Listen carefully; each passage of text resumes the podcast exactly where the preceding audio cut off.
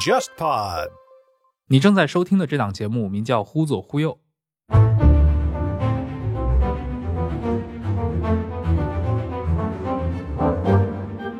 这是一档兴趣广泛的文化沙龙类播客节目，试图为中文播客提供基于经验视角的话题和内容。欢迎你在微信或微博上搜索“忽左忽右”，你会看到一个名为“忽左忽右 Left Right” 的公众号。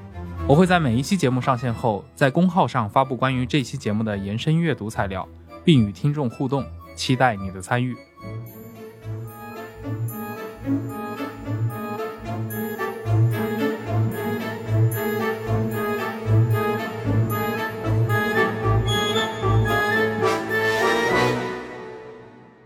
各位听众，大家好，欢迎收听这一期的《忽左忽右》，我是陈彦良。今天这一期我们连线到了，就是我们节目的老朋友高林老爷，高老爷啊，这个 终于又来了，我又冒出来了啊！其实我和高林去年的话，咱们上一次啊，就是跟高林漫谈十九世纪法国文学那期之后，我们还见了一面，是在那个福州。啊，也是挺神奇的几天，在在一个福州的老宅里面，那天晚上倒是挺享受的，而且也谈了很多。反正那次一别之后，又大半年也没见了。然后今天我们又线上来聊一起。嗯，其实去年是遇到一些问题，就是从福州回来没多久，我的猫就去世了，这是我特别痛苦的一件事情，给我巨大打击。嗯，我现在刚缓过来，其实，嗯啊。就非常不幸的事情，但最近缓过来了，也是一件对，反正情绪上能够恢复稳定了嘛。是，所以呃，咱们今天的话聊到的这个作家，以前还写过一本书啊，那本书我不知道高老爷应该有收藏吧，就是那个罗伯特·达安顿写过那个《图图猫记》。嗯，对，为什么要专门谈这本？因为突然想到了，当然他针对的是这个十八世纪的这个上半叶的法国印刷业的一些七七八八的事儿。专门写了这么一本书，也是很早的就被引进到中国的达安顿的作品嘛，啊，很多人可能被这个名字给吸引了，或者怎么样，就去买了一本。最近好像达安顿的书在国内基本上已经出的非常的全了，是不是？我看你那个最近也在朋友圈里面抛了一张图，就是很多本，是。达安顿的书不但很全，而且我跟你说，绝大多数都很贵，这是很神奇的地方。尤其是他那本法国大革命前夕的畅销禁书，现在简直卖的太贵了。嗯，我当初觉得我一百多买一本已经很贵了，没想到现在更贵。对，那本书应该是十来年前被引进国内的，跟他最近这这本新书也形成了一种互相对照的关系嘛。最近其实很多播客都在聊达恩顿啊，因为都在聊那个法国大革命前夕的这个图书世界这本嘛。我想也可能跟世纪文景的这个推广工作是有关系的。但很多的一些节目，那我们这期跟世纪文景有什么关系？呃，事实上是没有关系。对，但之前那个世纪文景确实找过我，我在那个上海的陆家嘴。读书会做过一期分享，是跟那个复旦的张仲明老师一起分享。因为张老师他研究的是那个清末明初的中国这边的一个知识传播，他写过一本书嘛，《种瓜得豆》。《种瓜得豆》的这本书传达的一个主旨，其实跟很多人过去讨论启蒙运动呀，包括讨论那个大革命嗯前夕的这些知识传递啊，其实是差不多的一个意思，就是这些伟大的、了不起的这一些。走在时代前沿的这些思想者们，对吧？高举思想火炬，嗯，但他们可能就是，比如说种下龙种，对吧？收获跳蚤。他们 传播的那些高大上的理想，在大众传播中间就经历了无数的扭曲、无数的曲解。但是这些曲解反过来又影响了真实的历史啊！所以我觉得，从这种咱们中国的二十世纪的历史和这个法国在十八世纪的历史这种对照中，也能获得一种就是思维上的愉悦。就是中国人谈中国的大革命，总是喜欢把这三大革命放在一起。就是咱们其实聊的时候，会觉得有这种血缘上的一个。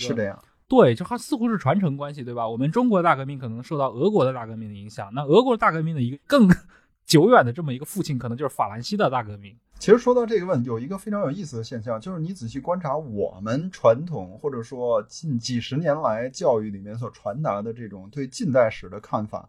其实是一个几经流转之后的青年黑格尔派，或者说复辟时期德国激进派的历史观点。你比如说，从文艺复兴到宗教改革，到启蒙运动，到法国大革命，就是认为文艺复兴反中世纪是一个进步，那么启蒙运动反天主教也是一个进步，那么启蒙运动。破坏了宗教的这种愚昧，还让人们意识到封建的痛苦，于是引发了法国大革命，然后又通过法国大革命、拿破仑战争把它扩散到全世界，把民族主义、把自由主义、把解放带到全欧洲。其实这个东西是怎么来的呢？很简单，就是马克思自己是对青年黑格尔派，对是吧？马克思对历史就是这个看法，然后马克思的历史观流传到苏联，苏联要把它流传到我们这儿，其实它是一个不断演变的这么一个过程。但是你会发现，马克思的青年黑格尔派的历史观其实跟很多今天我们所看到的那个带引号的保守主义者的历史观是很相似的。他们唯一的区分就是法国大革命以后的这部分，它跟青年黑格尔派的历史观不同。再往前，你会发现那些带引号的保守主义者对文艺复兴的推崇、对宗教改革的推崇，尤其是对清教徒的推崇，其实跟青年黑格尔派没有什么区别。大体上以法国大革命为分界，历史观才发生扭转。从这个意义上说呢，带引号的保守主义对历史的看法和他们所反对的那个青年黑格尔派的历史观其实是差不多的，至少是同一个藤上面结出来的不同果实。那反过来说，如果有没有一个站在他们的对立面的历史观呢？就是说，可能文艺复兴没那么进步。宗教改革也没有那么好，尤其是不喜欢清教徒。那这种历史观其实不就是我的历史观吗？对吧？保守主义这个东西，其实你要把它放在大革命以后，就是拿破仑战争期间和一八一五年以后这个语境里去看的话，它其实跟今天的保守主义是没有什么共同点的。它更多的是塔列朗和梅特涅那一套，就是正统原则的那一套，也就是君权神授。然后你会发现，他对历史。由大革命的看法也跟我们这个时代的很多观念有类似之处。是大革命，当然它带来的影响是非常重大的，而且涉及到我们的一个历史认知，就是我们过去所认知到的这些就是历史观观念里面，比如说大革命是一件特别重要的事儿，它可能成为了一个熔炉啊，在它的这个熔炉的催化之下，那几十年的大革命结果。无论是民族主义也好，甚至像总体战的雏形也好，还是说像自由平等的思想也好，它也都是经由法国这个道德高地，嗯，对吧？流散向了全世界，因为我们国家也算是承接了他们的某一个脉啊啊。那在这种历史叙述当中呢，就很多人，包括十九世纪也不只是法国人了，可能像英国人呀，像其他的一些国家人都在试图研究大革命，试图为大革命这么伟大的一件事儿找一个父亲。就很容易就找到了那个启蒙运动上去了，所以这就是啊，我们知道传统的，比如从十九世纪中叶以来的这种大革命叙事里面，启蒙运动，所谓伏尔泰，所谓卢梭，他们对于大革命的这个传统的影响啊。那么我们今天其实谈的这本书啊，这个我觉得像罗伯特·达恩顿这个人就很有意思，他试图一直以来探讨的本质上也是这个话题，只是说他用了一堆在这个历史学研究里面极其稀有的这种档案材料，嗯，他去。事无巨细地研究了，应该是路易十六时代的这个法国出版界，啊，同时在寻找这个法国大革命的一些思想和公共阅读上的一些渊源，所以才有了这本书。最近这本那个法国大革命前夕的图书世界，以及他之前一系列的，就是高老爷收藏的那些书。其实说到这个，我其实也在思考这个问题，就是达恩顿到底想给我们讲什么？嗯。那如果我们从书里看的话，确实是这样，就是他其实在讨论一个特别重大的问题，就是启蒙运动和大革命之间的关系。但是你仔细看他的书，你就会发现，其实达恩顿并不太想，或者说至少在法国大革命前夕这本书里，他已经有点放弃这个念头了，就是说他承认他做不到了。但其实达恩顿真正想说的是什么呢？其实是想说的是图书和读者之间的关系，这种互动，也就是说。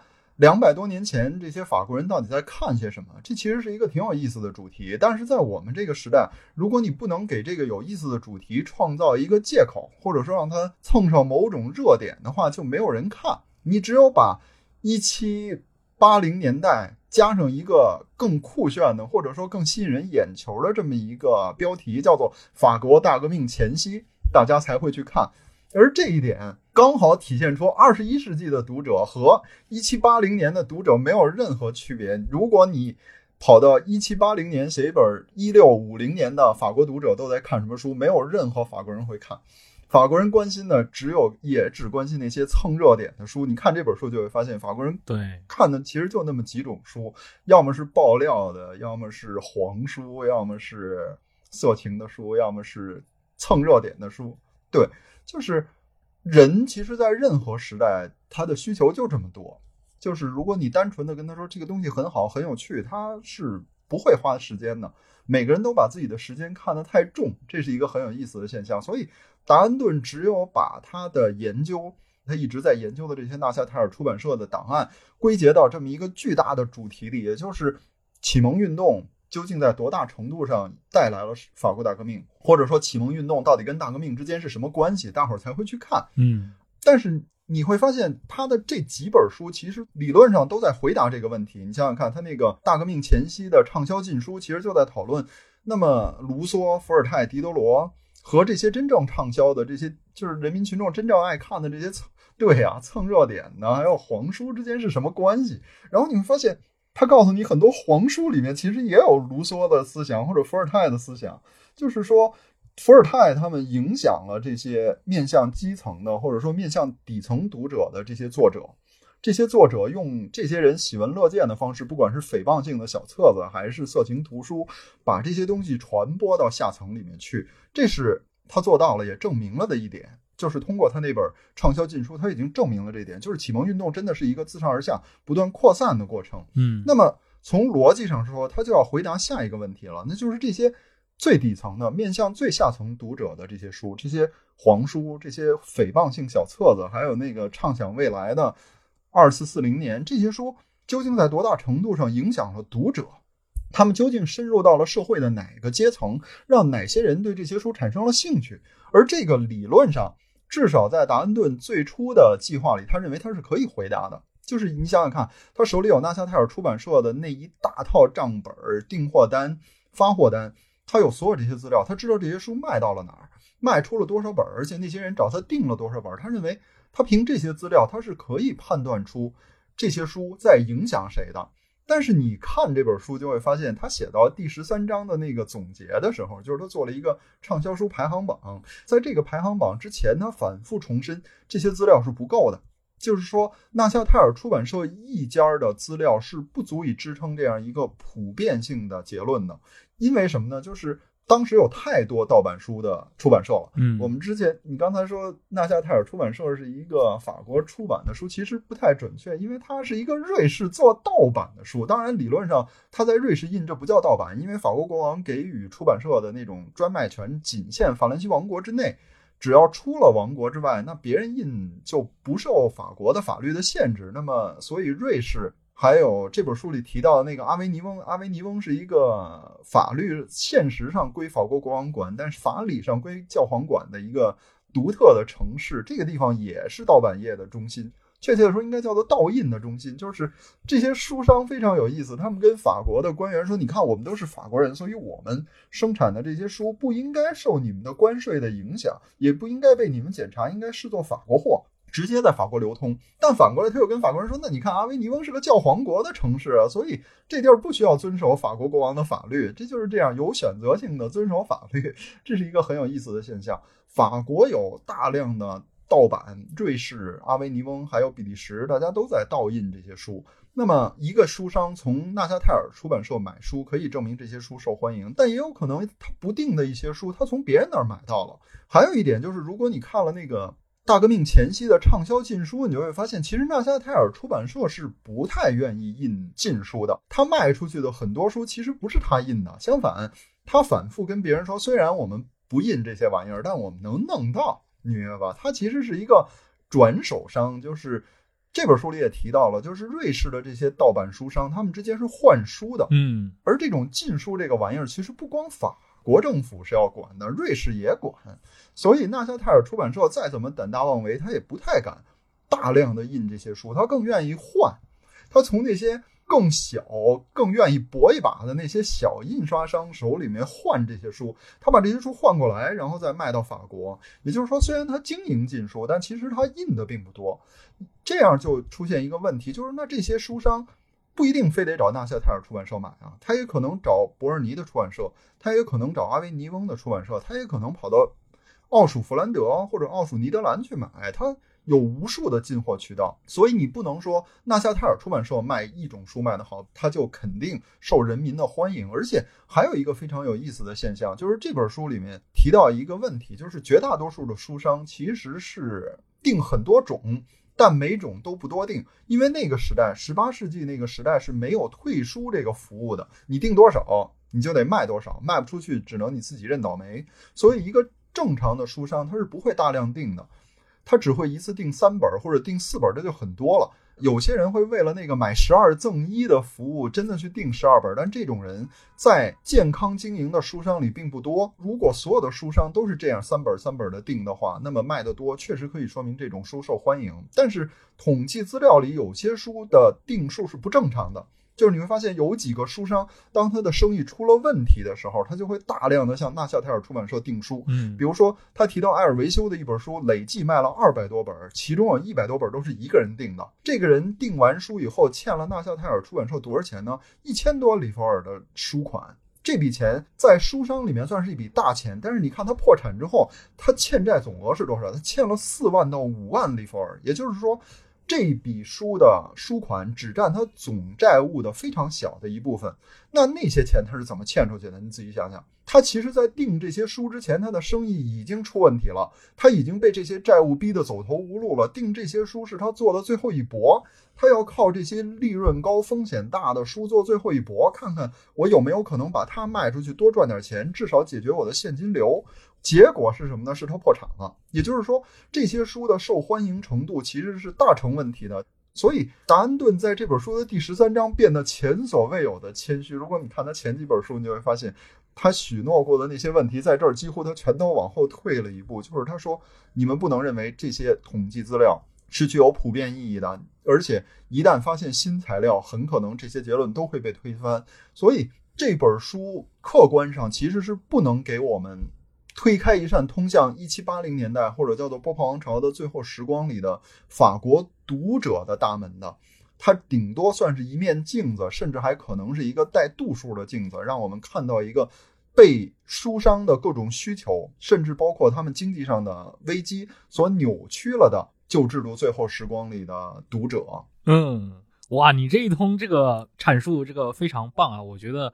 很多时候，这一个分享，咱们也要弯弯绕绕的来聊这个问题，但你直接是给了一个新的一个结论出来。当然，我不确定，就是对于我们听众来说，听了刚高老爷这么大一段的话，会不会这个有点听晕啊？因为我不确定大家对于罗伯特·达恩顿这个人，对于他所关注这个领域有没有一些基础认知。那我想，咱们也可以先来介绍一下啊，我们今天聊的这个作家，对吧？聊了这个学学者。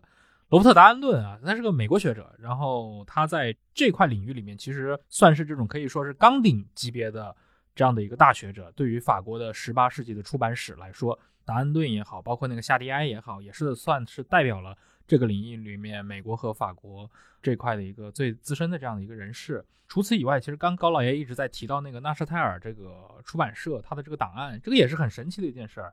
达恩顿应该是在一九六几年、六五年，还是在研究一个课题的时候，在研究大革命当中的一些历史人物的时候，发现了这个出版社的档案现在还保存在瑞士，所以他从美国去到瑞士，然后进行了一系列的档案翻查，然后仿佛就像一个那个开玩笑说，有点像孤山这种感觉，对吧？那个 那个 Smog 那个恶龙。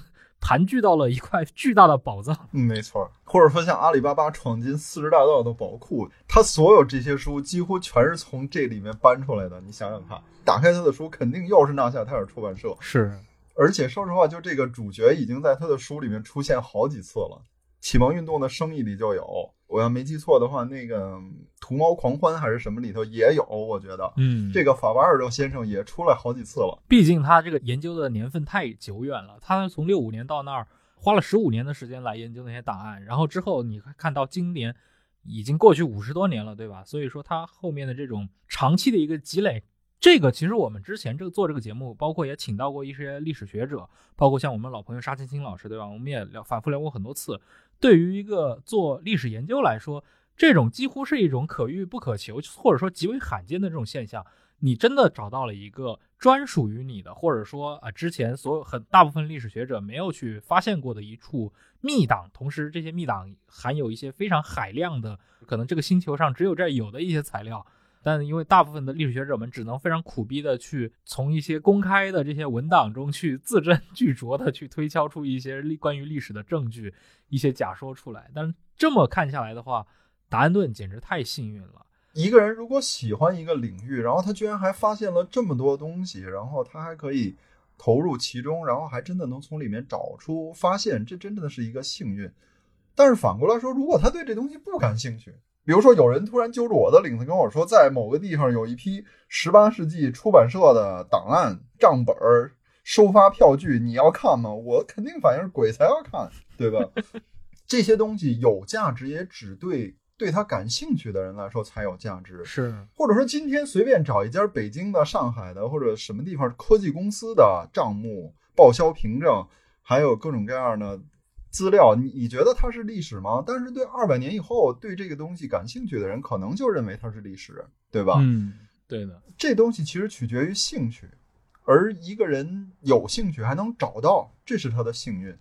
是，其实刚就提到了嘛，他这么多年的一个研究，中间至少有一部分，或者说他刚开始的这些作品中，也参与了讨论一个非常经典的话题，也就是说法国大革命的这么一个知识起源的话题。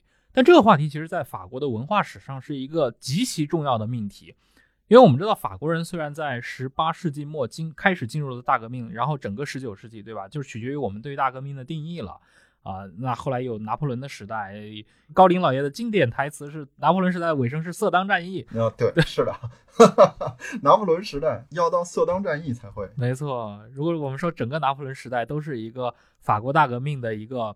另一一个奇特的孩子的话，那大革命的整个的影响可能一直持续到十九世纪末，啊，但是你会发现，其实法国人或者知识分子们总结大革命从很早就开始了，包括研究大革命期间和前后的这个出版历史。我印象中，应该最早的一个档案，包括一个专著，是关于所谓的法国出版物的政治文学史，这个是一八五九年开始出版的，陆续出版了四卷本。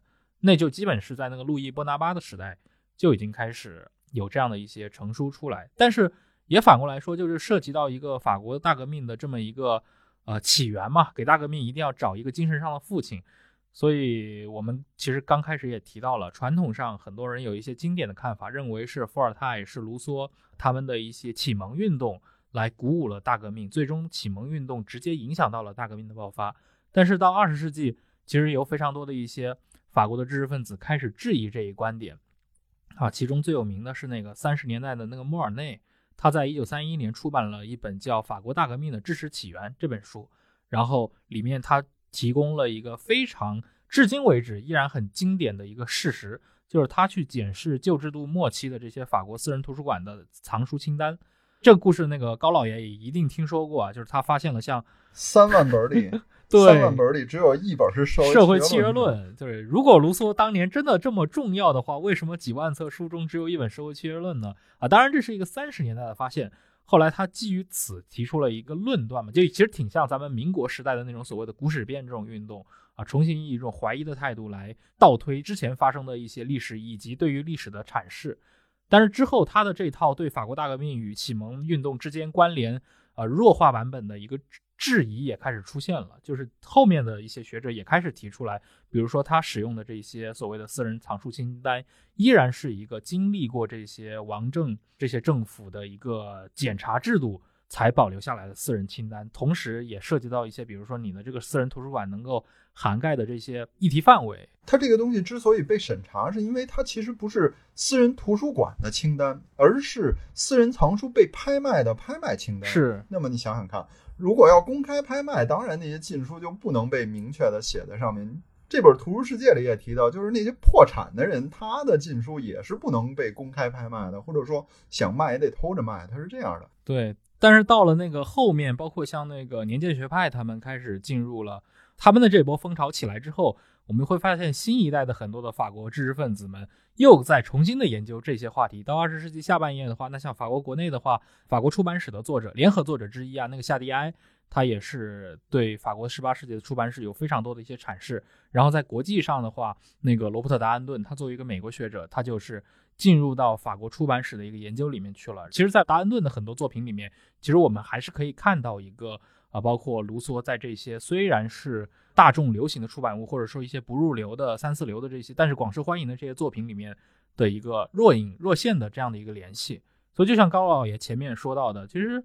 我们很难去给大革命和启蒙运动下一个这样的定义。事实上，我们也发现，达恩顿可能他在他的书中，包括他做了这么多年研究之后，他越来越不敢给这件事下一个定义，因为它实在太过于复杂了。而且你得考虑到一个问题，那就是。反思法国大革命这件事儿，其实从大革命爆发的时候就开始了。就是对法国人来说，尤其是那些革命对象来说，他们经历的是一个翻天覆地的事情啊！就是他的整个生活就几乎被一扫而空了，或者说直接颠倒过来了。是每一个人都在问为什么？就是为什么会发生革命？怎么我突然间一夜之间就一无所有了呢？最早提出的解释不是认为是圣殿骑士团的报复吗？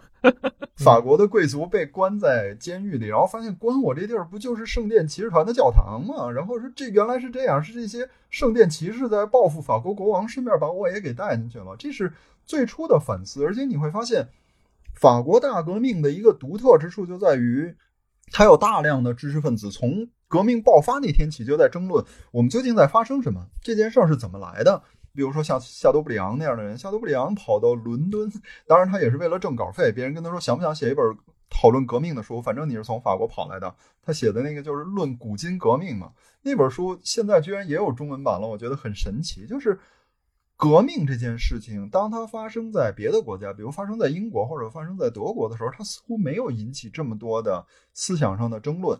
也没有被赋予这么重要的意义。只有当它发生在法国的时候，它始终和思想、和哲学、和甚至于人类的普遍命运搅和在一起，它成为日后一系列类似行为的先声。你想想看，我印象最深的是一个。例子就是《施特劳斯传》的电影版，然后一八四八年发生革命，当地的人跟他说：“施特劳斯，你不是革命者，你给我们演奏点什么？”然后小约翰·施特劳斯没办法，拿小提琴给大家拉了一首马赛曲，然后大伙儿立马就冲他鼓掌。就是这样，马赛曲几乎成了一种革命的象征，而法国大革命也成了类似这种。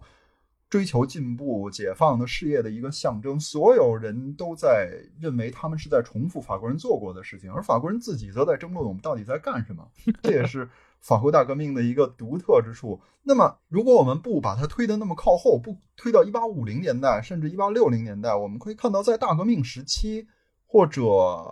拿破仑时期或者复辟时期，在这个时间段里，其实大革命就发生了很多的演变。比如说，有人认为这事儿就是伏尔泰的问题。你想想看，雨果的《悲惨世界》里那孩子唱的歌，不就是对叠句，不就是伏尔泰的错？伏尔泰的错，对吧？这就是那个时代的一个首先提出来的看法，就是认为所有的问题都是伏尔泰造成的。如果法国人民依然虔诚的相信上帝。依然相信君权神授的国王，那就不会有大革命。大家各安本分，为什么会有大革命呢？但这种观点，你一看，你就会发现它的来路。它的来路就像我前面说的，它来自塔列朗和梅特涅所鼓吹的那个正统原则，就是君权神授，上帝赋予的国王，每个领土都应该有他的合法国王来统治。从这个前提逆推回去，才是。因为人民不相信上帝，所以人民会起来推翻神授的国王。你想想是不是这个逻辑？那从这个逻辑出发，当然就是伏尔泰的错了，对吧？如果伏尔泰不去攻击天主教，如果启蒙派不去传播那种唯物主义的观点，人民就会继续虔诚，就会继续相信国王。所以当然是伏尔泰的错。但这是第一步，后来就有人说这不是伏尔泰的错，这个观点一直延伸到今天是卢梭的错啊，对吧？伏尔泰只是想要一个更理性的国家。他不反对君主制的，伏尔泰其实并不反对君主制。伏尔泰认为开明专制是人类历史上最符合理性的制度。那是谁把这样一个追求开明专制的，或者说对军权的有限的限制的革命，给变成了一场人民的狂欢，变成了一场普遍的疯狂，甚至是暴力呢？甚至成了日后法西斯主义和列宁主义的先声呢？那是卢梭呀，对吧？卢梭的人民主权，主权在民这个东西。对吧？是卢梭造成了这一切，这其实就表现出了法国大革命以后人们对法国大革命的反思的一个交替。先是反对伏尔泰，你想想看，夏多布里昂还有他身边的这些保王党，他们其实都是卢梭派。他们认为，为什么会有大革命，就是因为你失去了信仰，你们失去了人类内心深处上帝放在你们心里的爱。这是夏多布里昂提出来的一个观点，就是你们这些人失去了上帝放在你们心里的爱，然后去追求那种冷冰冰的理性，所以你们忽视了别人的生命，忽视了别人的价值，为了实现你们的理性，无所不用其极。这就是大革命。这是第一波站出来反对大革命的人，就是用卢梭来反对大革命，这也是一大发明啊。对，用卢梭来反对伏尔泰，间接的也就反对大革命。但是后来又出了一波人用伏尔泰来反对卢梭，就是在复辟时期或者拿破仑时期的那个麦斯特尔和他身边的那群保王党人，这帮保守主义理论家又提出了一个新观点，就是卢梭才是问题的关键。如果大革命只在一七九零年或者一七九一年这个状态，其实还是可以的。法国是一个立宪君主国，对吧？如果你们没有进入到恐怖时期，恶都是罗伯斯比尔干的，都是雅各宾派分子干的，都是那些疯狂的人民主权论的人干的，所以卢梭才是问题所在。那为什么呢？是因为这些人想用伏尔泰来反对卢梭，伏尔泰主义也有他教权派的那一面，这是一个很有意思的现象。就是伏尔泰主义在我们这个时代已经成了。反宗教、反基督教唯物主义的一个代名词了，但其实伏尔泰主义也曾经效忠于教权，就是在麦斯特的时代。麦斯特这个人非常有意思，有感兴趣的大家可以找来看看。就是你永远也搞不清楚他究竟是在说反话呢，还是在说实话。就是他的话你怎么理解都可以。比如说，他说：“为什么我们应该捍卫基督教呢？因为人类世界只有两大支柱，一个是奴隶制，一个是愚昧。”基督教捍卫了愚昧，所以我们才可以废除奴隶制的。这句话，这句话你从哪边理解都可以。就是说，人类世界因为有基督教，所以我们才可以放弃奴隶制。那如果你把基督教也给废了，那我们只有恢复奴隶制了。你想想看，这样它就是一个伏尔泰的那个思想。他还有好多类似的这种话，就是他说了太多的黑话，就是你都搞不清楚他是在捍卫教权呢，还是在讽刺挖苦教权呢？但他个人真的是一个铁杆天主教徒，他是萨丁国王派到彼得堡的大使。后来俄国沙皇给萨丁国王写了封信，说你能不能把你的大使招回去？说如果他再留在这儿的话，彼得堡就要纷纷改宗天主教了。啊，麦斯特就是这么一个人，而且他还有好多特别神奇的地方，比如说他反对女权，但是他反对女权还非常露骨，以至于他女儿都要跟他绝交。他女儿给他写信说：“我要跟你断绝父女关系。”因为你居然看不起女人，你还蔑视女人。然后，比如麦斯特说：“我怎么蔑视女人了？如果有一个女人跟我说我能当天文学家吗？我肯定跟她说当然可以了。能被你这么漂亮的眼睛看，是星星的幸运啊。如果有一个女的问我，那我能不能骑马呢？她说当然可以，能能驮你这么漂亮的姑娘是马的幸运啊。但是如果他们俩真信了，真的去当天文学家或者骑马，那是他们的问题。他还说，男人和女人。”各有自己的规则，就像马和狗有各自的规则，对吧？马是要驮着人跑的，而狗则是要陪伴在人身边的。那如果有一天我的马跑过来跟我说我要趴你腿上，我们一起吃饭，或者我想趴在你腿上睡觉，那我只能让它走，对吧？这就是麦斯特这个人，就是他的观点非常暧昧，你永远都不知道这家伙到底是反话正着说呢，还是正话正着说。但是他真的是第一批站出来用伏尔泰主义去反大革命的人。嗯，他把大革命归咎于卢梭。然后在他之后又出了一帮人，就是夏多布里昂的弟子们，就像雨果这些人，他们又用卢梭再去反伏尔泰，于是就出现了几个交替。首先是夏多布里昂认为大革命就是伏尔泰的错，然后麦斯特认为大革命是卢梭的错，然后雨果又认为胡说就是伏尔泰的错。这样的交替的结果是什么呢？就出现了一个。综合他们的观点的观点，那就是是启蒙派的错，对吧？你们一个认为是伏尔泰造成的，一个是卢梭造成的，那我把你们合在一起，我把狄德罗还给你加在里头，启蒙派造成法国大革命，这回总没错了吧？你想想看，这个时候最常见的那个历史观就已经出现了，是启蒙运动导致了大革命，是不是这样？是。尤其你刚刚说那个麦斯特，我觉得麦斯特确实是一个非常有意思的人啊，因为他跟那个卢梭应该还是有点渊源的吧？好像他们那个卢梭是在萨伏伊上学的，还是怎么样？我我印象中好像两两两两人是有这个交集。然后那个麦斯特是不是拿破仑特别喜欢他？麦斯特这个人的思想其实是符合拿破仑的，是这也是我们其实要谈的一个重要的主题，就是启蒙运动和大革命之间到底什么关系？嗯，启蒙运动究竟是在？反什么？启蒙运动的两大主题：反封建和反愚昧，对吧？这是我们今天大家都公认的启蒙运动的主题。但是你仔细想想，什么叫反封建？封建这个词儿在今天已经被过于广泛的用了，就是我们甚至从封建社会这个概念来理解它，其实不是这样的。封建更多的你把它理解成封建制的话，启蒙运动其实是反封建制。那么什么是封建制呢？就是中世纪以来的这种封建民主，就是贵族的特权。城市的特权，甚至村庄的特权，每一个小共同体的特权，它都是受到尊重的，它都是受到习惯法的保护的。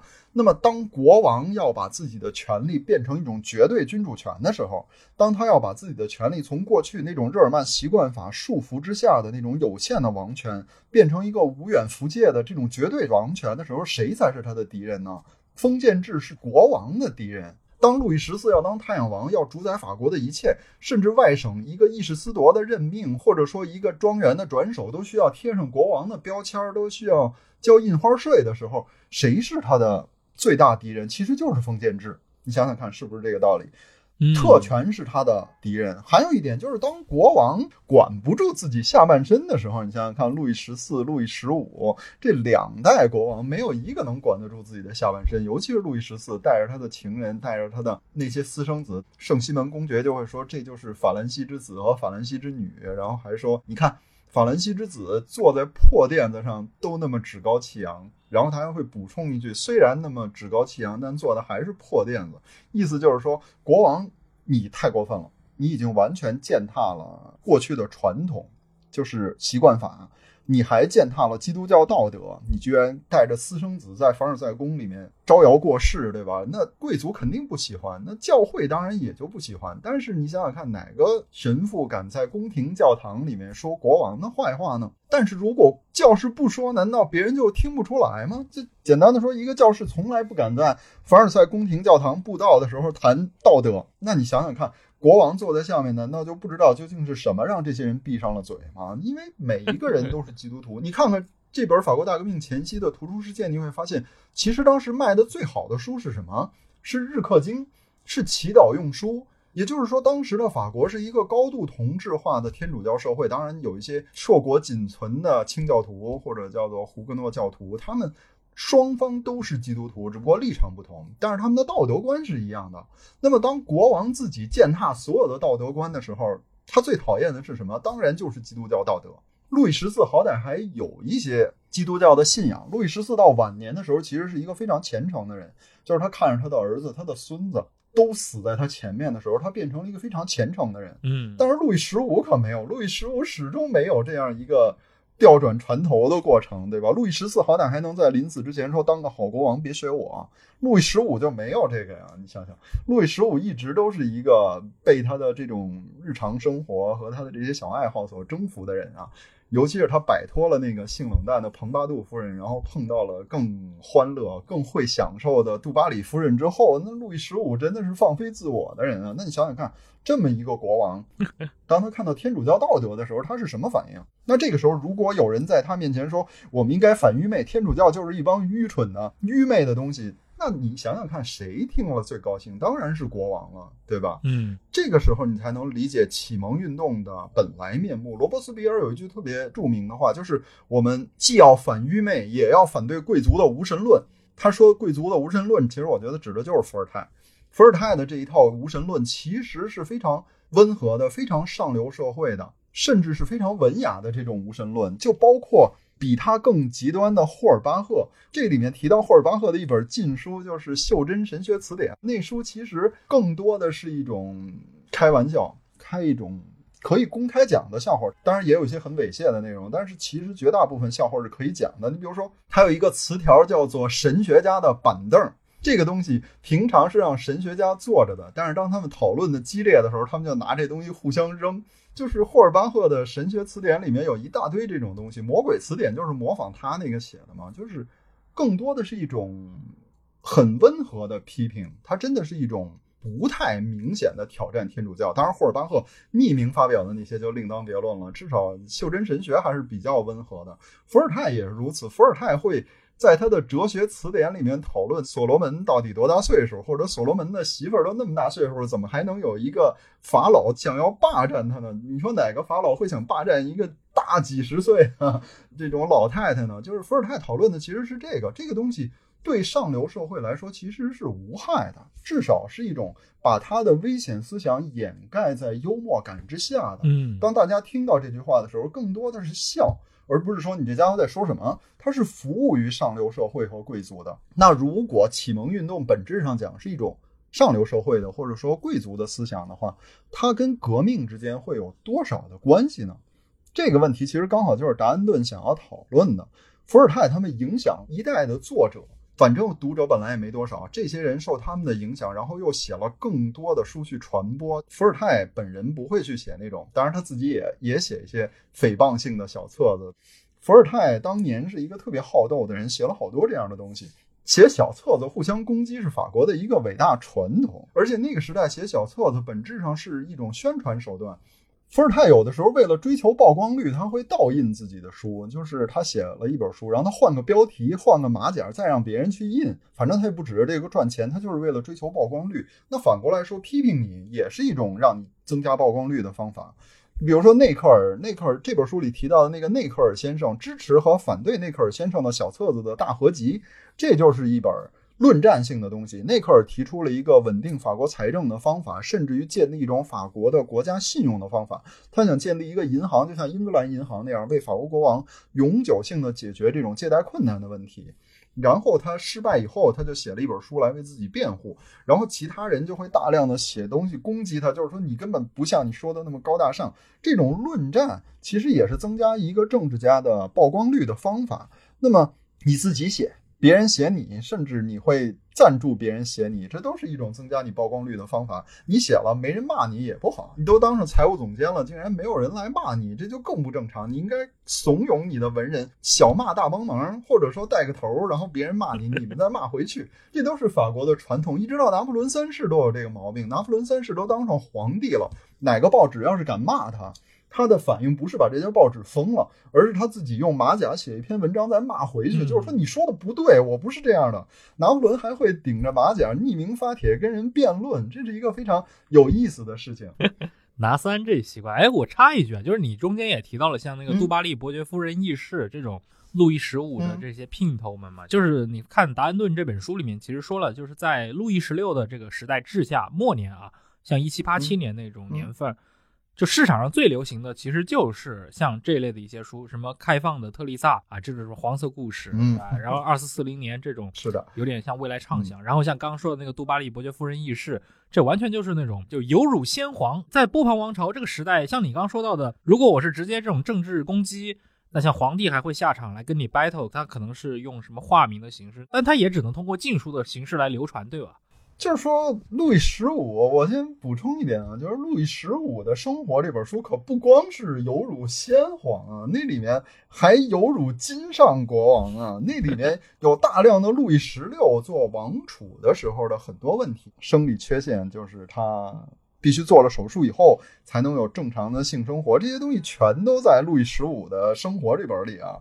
也就是说，这本书可不光是爆路易十五的料，它也爆路易十六的料啊。这种书。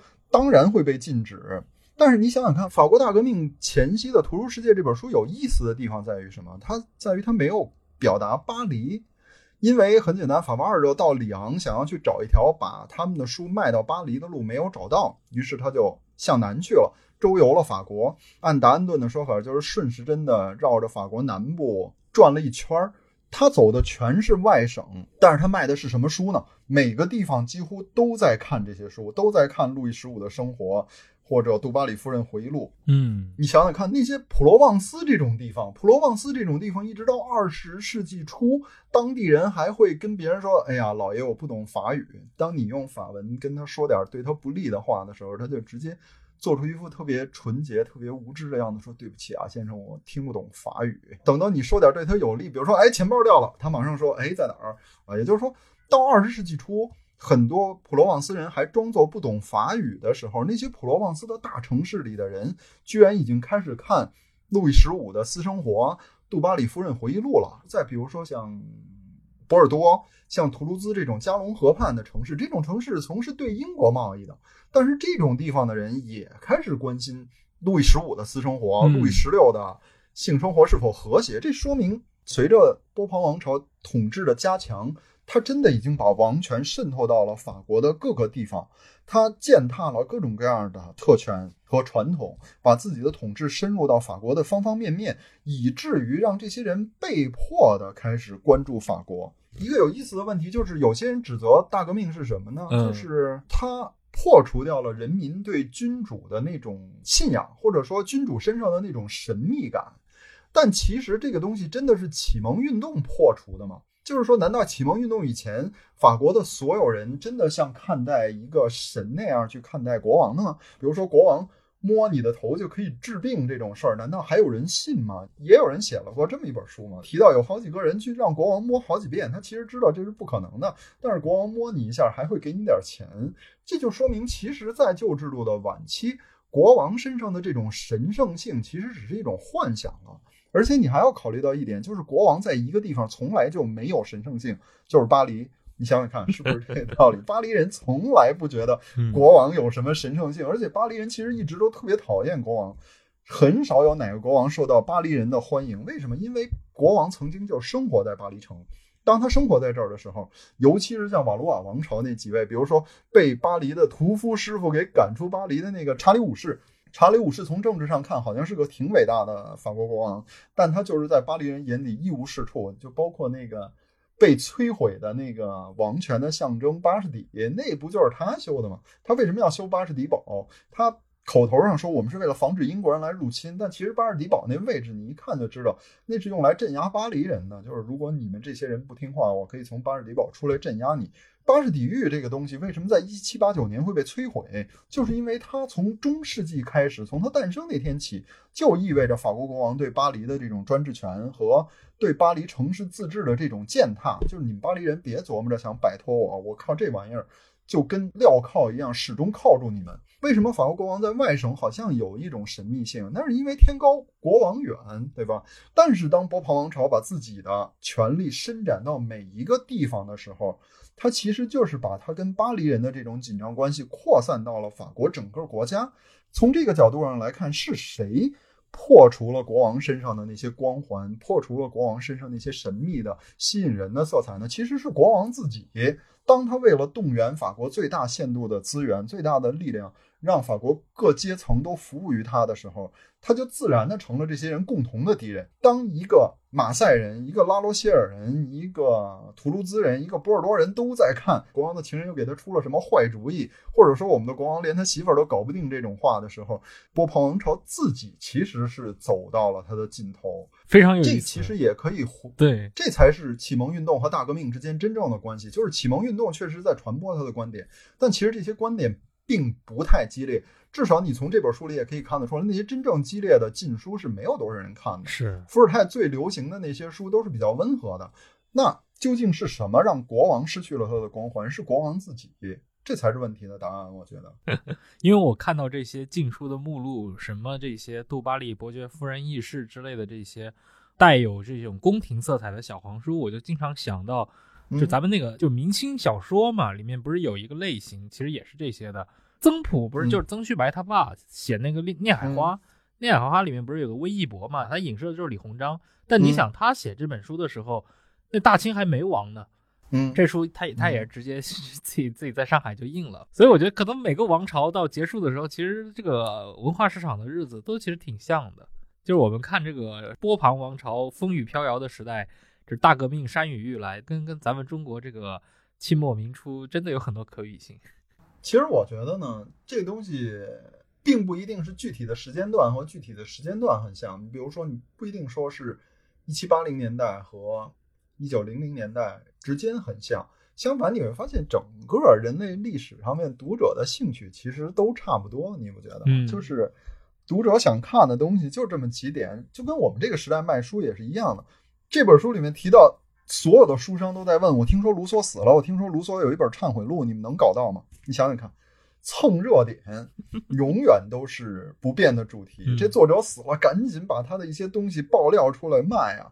还有就是内克尔辞职了，他写的小册子你们能搞到吗？或者说攻击他的小册子能搞到吗？还有就是内克尔都辞职这么久了，你们的书才送到，我现在一本也卖不出去了，就是这样。任何时代的人其实关心的就这些东西，宫闱秘事啊。政治性热点的书、文化性热点的书，作者死了之后，他的私生活啊，其实就是这样。因为阅读这个东西对大多数人来说就是个消遣，但他又不想白白的消遣，这也是一个很有意思的现象。就是大多数人明知道自己是在浪费时间，但是他想给自己找个借口，于是热点就成为借口。卢梭死了，我看看忏悔录，我就 low 了。其实这都是借口，但人还不就是这样吗？总得给自己找点借口，所以。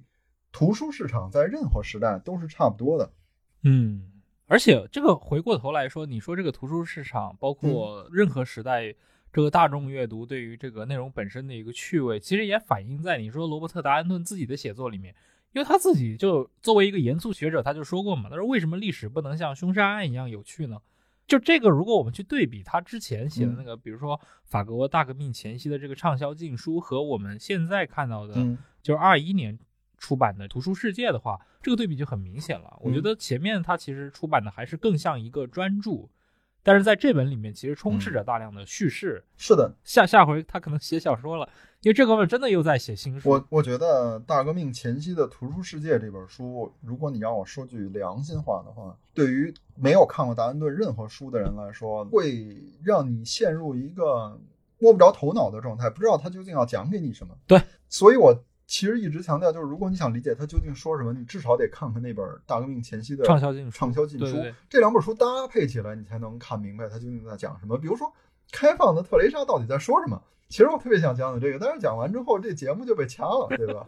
二四四零年究竟是在讲什么？那个畅销禁书里也有，就是所有这些书究竟在说什么？其实他已经在畅销禁书里面讲过了。所以他在这里面几乎是一笔带过的。比如他说，二四四零年就是一本启蒙思想的大集合。他说，开放的特蕾莎就是一本色情书。但其实，开放的特蕾莎里面也有些哲学的内容啊，这是一个很有意思的问题。但我们如果不去看畅销禁书，还能不能看这本书？其实我觉得是可以的。这本书我们不把它和法国大革命与启蒙运动之间的关系这个角度来理解的话，能不能看这本书？其实是可以的。这本书还有一个有意思的点，就是让你感受到大革命前夕的法国社会。嗯，虽然它很间接，但是你依然可以感受到这个社会。比如说，我在看这本书里面，我就发现一个达恩顿忽略了的点，就是他说，法瓦尔热先生从里昂出发，沿着法国的南部转了一个顺时针的圈儿。但是你仔细看他走的路，你就会发现他走的这个东西其实就是。费尔南·布罗代尔曾经反复强调的，就是不能太重视的那个法兰西地峡。什么是法兰西地峡呢？就是他认为不能把欧洲看作是一片大陆，你应该把欧洲看成是一个半岛。那么法国就更小，它是半岛里面的一个突出部，它是地中海和大西洋、地中海和北海之间的一个障碍，或者说一个过渡性的东西，它阻碍了这三片海之间的交流。那么，如果你想用最廉价的水运方式把这三片海连接在一起，你能不能找到通路呢？这条通路是存在的，而且还不止一条，这就叫做法兰西地峡。这个东西，波罗代尔强调你不能太过于重视它，因为法国有很多历史是不能用这个东西来解释的。但是至少在达安顿所讨论的这个主题，也就是图书贸易的这个主题下，地峡是可以解释的。你仔细想想看。法瓦尔热先生被派到里昂，他的任务是什么？是寻找一条向北的通路，寻找一个可靠的货运代理人。为什么？因为里昂就是法兰西最重要的那条地峡的中间点。罗讷河这条南北向的河和另一条南北向的河，就是索恩河，在这里交汇。你从里昂向北就是索恩河，向南就是罗讷河。它是用水运把。地中海和北海连接起来的最重要的一条通路，顺着罗讷河向北就可以到达里昂，然后再进入索恩河，索恩河再往前，经过一小段路上的联系，就可以进入塞纳河。然后沿着塞纳河，你就可以进入英吉利海峡了。或者你再走一段，可以进入鲁瓦尔河，你顺着鲁瓦尔河可以到达大西洋。如果你再向北，甚至还可以通过马斯河进入到北海。所以里昂是法国最重要的交通枢纽。那么你想想看，当他没有找到向北的路的时候，他就顺着罗讷河谷向南。他是骑马的，但他走的是一条水路，是罗讷河谷。他到罗讷河谷，顺着向南走到阿维尼翁的时候，他还谈到一个非常有意思的细节：大夏泰尔出版社要和阿维尼翁出版社换书。他提到一点，就是我们从里昂运到阿维尼翁，远比他们从阿维尼翁运到里昂来的运费要低。为什么？因为罗讷河在绝大多数时间里逆流而上是需要拉纤的。这些拉纤用什么拉呢？他们不用人，他们用马。嗯，即使书这种东西是用马车运的，但你想想看，当阿维尼翁的人由南向北去里昂的时候，马都被用去拉纤了，他们就顾不到便宜的马车。而从里昂去阿维尼翁是顺流而下，这个时候船是放着走的，不需要拉纤，于是马车就便宜。也就是说。虽然他们卖的是书，书这东西怕水，而且他们卖的又是禁书，量并不大，但他依然要跟当时法国最重要的水运通道联系在一起。嗯，然后你再想想看，他从马赛折向西，他走到图卢兹，图卢兹是一个什么地方？是加龙河拐弯的地方。加龙河也是一条几乎能够连接地中海和大西洋的河，但是它在图卢兹这个地方就折而向南了，所以它没能真正到达大西洋。换句话说，图卢兹其实是加龙河这条水运线的开端，它的出口是哪儿呢？就是波尔多。波尔多是一个通向大西洋的地方，它顺着加龙河谷去波尔多，其实走的就是另一条地下，而。当他从拉罗谢尔结束了他的生意之后，他回东部的时候，他又是顺着卢瓦尔河走的。也就是说，他的这个顺时针虽然在达恩顿看来都很像现代的这种推销旅行，就是绕着法国转一圈嘛，但其实他的这种旅行并不是以高速公路进行的，也不是以铁路进行的，他是走在法国最重要的水运通道上的。从这一点，你就可以感受到，这真的还是前近代的这种交通方式，这还是十八世纪的法国。那么。在这样一个水运通道支配下的法国，这些书吸引了什么样的人呢？通过这些书商的破产记录里面的资产负债表，我们是可以知道什么人欠这些书商的钱的。还有通过他们订书的时候的一些只言片语，我们也可以知道他想把书卖给谁。那么你就会发现，法国的读者阶层是什么人组成的？比如说大学生，比如说法学生，嗯，比如说教师。比如说，法院的律师、法官，还有法律从业者，还有军官，还有一些很奇特的读者，比如大教堂的教士，比如修道士，这些人居然会买书，而且这些人居然会买禁书。贝桑松的那个书商提到一个非常有意思的点，那就是我还没想好要不要从你们那儿订腓特烈二世的著作和数学著作。为什么呢？因为我还不知道我们这儿驻防的那些军官会不会被调走。我如果买一些数学书，我是可以卖给那些炮兵军官的。一个喜欢看腓特烈二世著作和数学的炮兵军官，生活在一七八零年代，你会想到谁？当然是拿破仑，对吧？你想想看，从这些只言片语里面，你可以感受到很多人。再比如说一个。会买禁书看的大教堂的神父，或者大教堂的议事司铎，或者大教堂的一些工作人员、教士、低级教士，这个时候你会想到谁？对吧？拿破仑的那个警察部长夫谢，对吧？而且你要想那个，你刚说到像有大量的法学生、律师，对吧？这个就直接可以。那雅各宾派都是哪些人组成的？这罗伯斯庇尔、雅克丹东，这全是律师。对，从这些读者群体里面，其实你已经可以感受到法国大革命里面的这些风云人物了。他们其实这个时候还默默无闻，但他们已经在思考一些很重要的问题，就是我们的国家怎么变成这个德行？我们的国家怎么会为了杜巴里夫人的一句话，或者说为了杜巴里夫人的一个什么愿望，就产生了这么恶劣的影响，或者说做出了如此错误的决策？所有这些东西，当。这些普通人，这些可能在旧制度之下一辈子都不会有什么前途的人，他们居然也开始认真的思考国家和君主个人之间的关系，还有君主制究竟对我们来说是好是坏的时候，你就真的可以感受到，嗯，大革命已经快要降临了。是的，对。最后可以谈一下那个达恩顿，其实刚最早也说了嘛，他其实守着这个纳什泰尔的厚厚的档案啊，就是研究了五十多年。他的新一本的书应该还是跟这个纳什泰尔档案有关系的。他好像写的新的一个作品叫《启蒙运动时期的出版与盗版》，但我觉得这个话题其实他在之前也已经讲过无数遍了。对呀，我有的时候觉得达恩顿的主题彼此交错的太明显，嗯，就是真的是这里面说过的事儿，那里面你还会看。所以有的时候我觉得看这本《图书世界》的时候，你必要的情况下是可以跳过它的一部分内容的，比如订单。他每走到一个地方都谈到那个人订什么书，这个其实你是可以跳过去的，因为他后面整整一章来分析这些人究竟在订什么书。达恩顿的这个主题其实挺有意思的，嗯，就是启蒙和大革命之间的关系。但是客观的说，他真的是把这个主题分散在太多本书里了。如果你要把它全看完，你可能就不关心这个主题了。对，但古往今来，对吧？我想从这个知识分子到一些统治者们。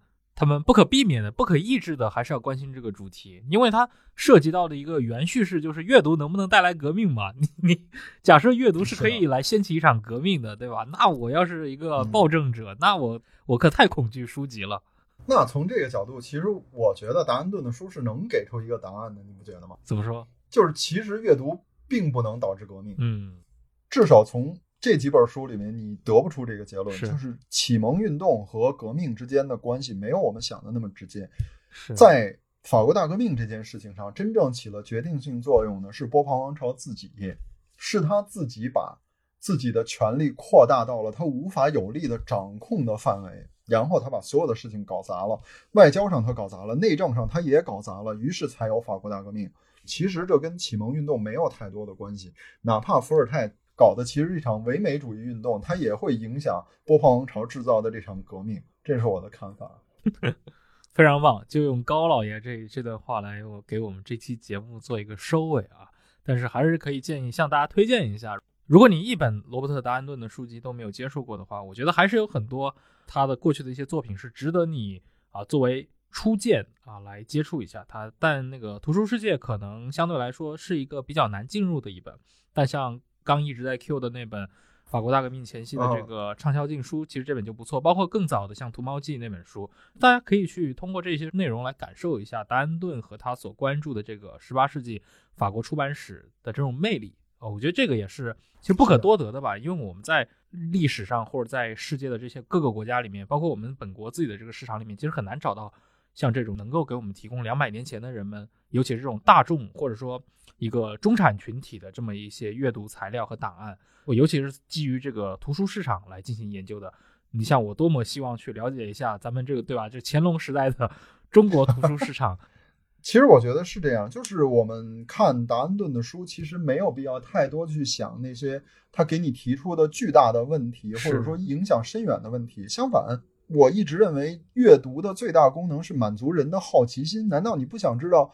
两百多年前的法国人究竟在看些什么书吗？嗯，难道你不想知道那些人当他们生活在那个世界上的时候，他们对什么事情感兴趣？他们又是怎么选择的呢？尤其是这些书其实是有风险的，但他们还会去看，为什么？其实从这个角度上说，达恩顿的书是非常值得一看的。你不一定非得从。大革命这个角度来理解，就单纯是了解另一个世界里面曾经生活过的人，他们想知道什么，他们冒着风险也想看到什么，这其实是一个非常有意思的主题。嗯，好，那我们这一期节目就到这儿，非常感谢今天高老爷又跟我们来聊了一个多小时啊，这今天又聊到了大革命前夕，其实把时间从十九世纪推到了十八世纪，这个过渡衔接的部分，当然就是轰轰烈烈大革命本身了，它是一个非常。巨大的命题，而且很重要，我们要好好想一想能怎么聊。好，那非常感谢各位的收听，我们下一期再见，好，拜拜。